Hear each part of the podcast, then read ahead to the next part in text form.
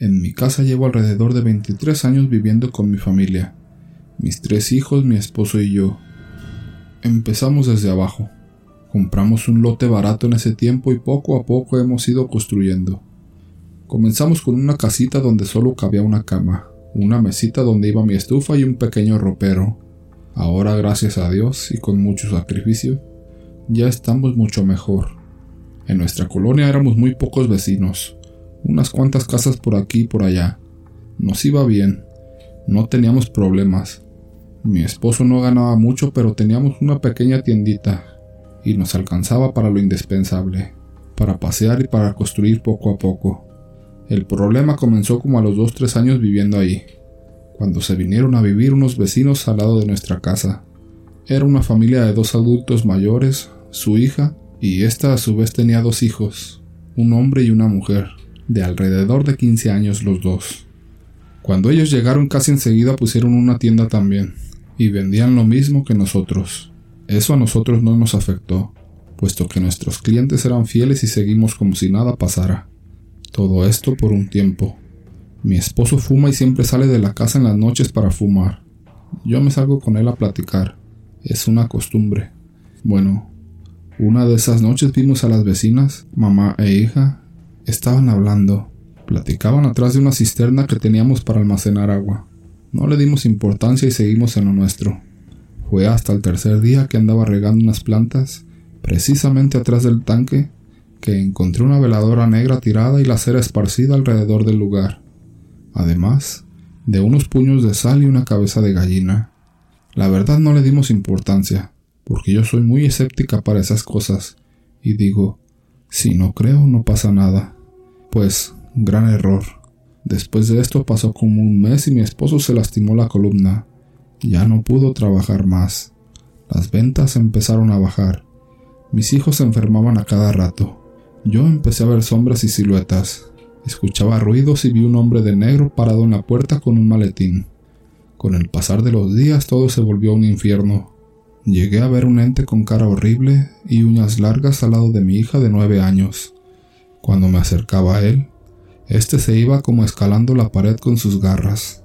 También vi muchas veces a alguien parado al lado o a los pies de mi cama, solo mirándome y cuando me incorporaba se escondía detrás de los muebles. Muchas veces vi a un niño como de tres años, pálido con los ojos todos negros trepando la pared, como si fuera una araña. A mi hijo mayor le abrían la puerta de su cuarto o le tocaban, y cuando salía, no había nadie. Todo esto pasaba de madrugada. A mi hijo de en medio una noche lo empujaron muy fuerte.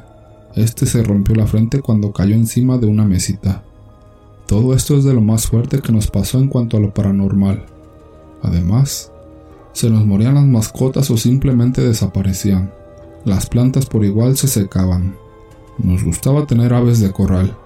Estas se enfermaban o no producían, o también amanecían sin cabeza. Solo le pedí a Dios que todo esto terminara, pero fue inevitable. Nuestro pequeño negocio se vino abajo.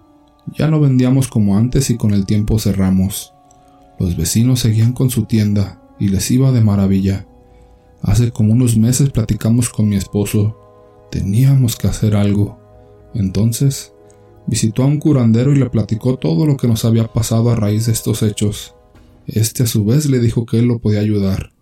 Le pidió agua bendita y otras cosas. Mi esposo se las llevó. Él nos devolvió el agua bendita y nos dijo que la rociáramos alrededor de la casa por dentro y por fuera. Y así lo hicimos.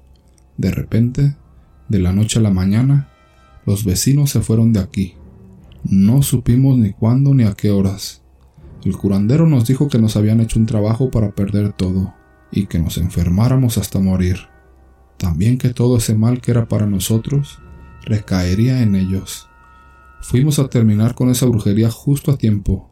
De no haber sido así, la hubiéramos pasado bastante mal.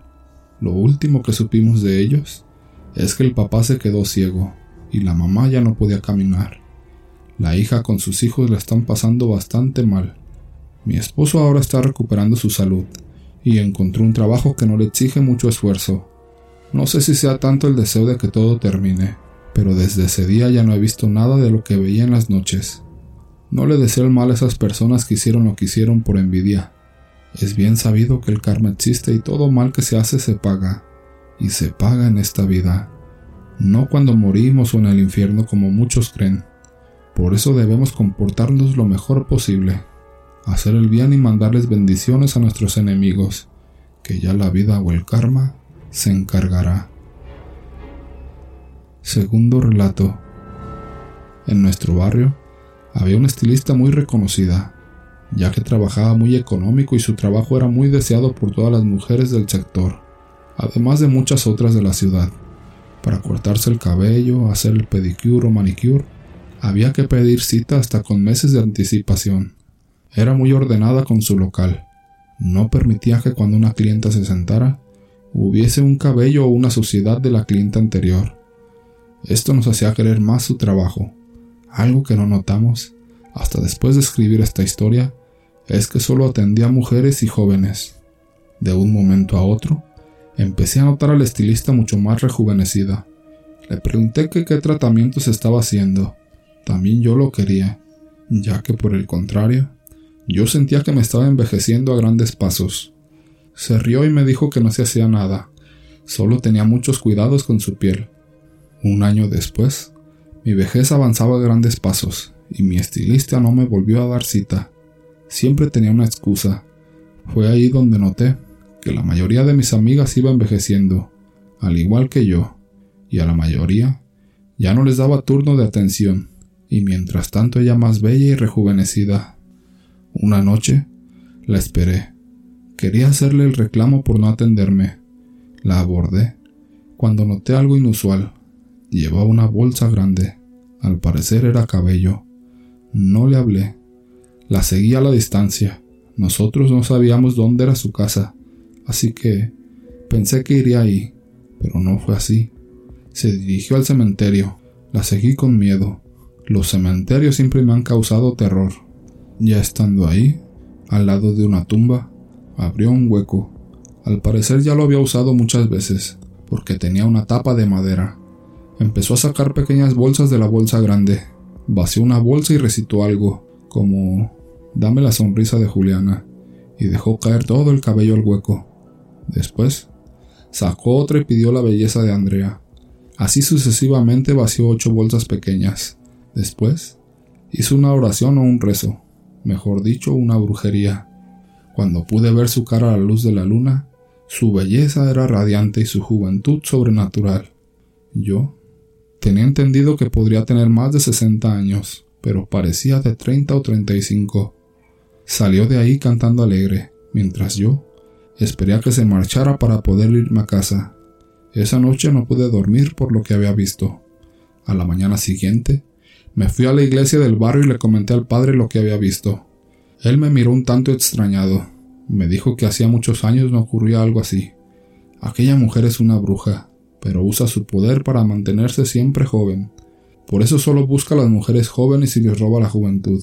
Sin embargo, había una buena noticia, ya que yo sabía cuál era el lugar donde hacía su maldad.